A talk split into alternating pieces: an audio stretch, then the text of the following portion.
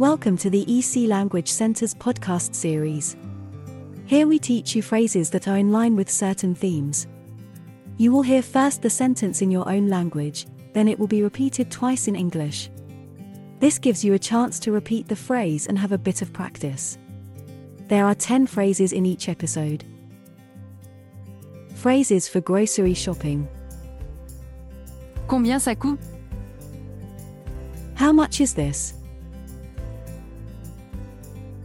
How much is this? Combien sont-ils How much are these? How much are these?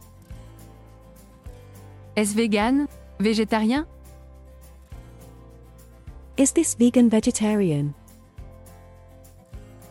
Is this vegan vegetarian?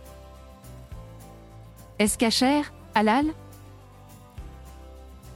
Is this kosher halal?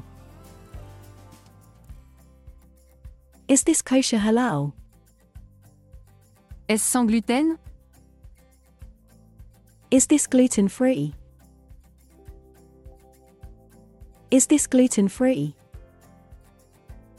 Est-ce sans lacto Is this lactose free?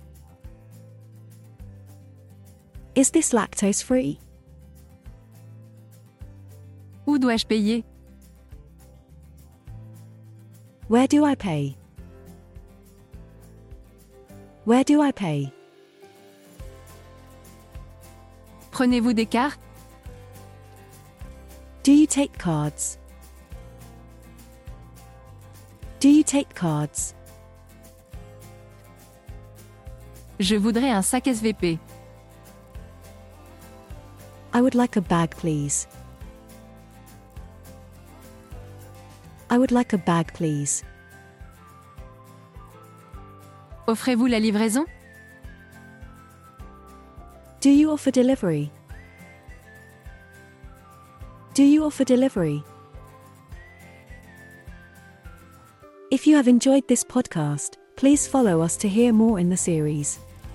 Visit www.ecenglish.com for a list of our courses.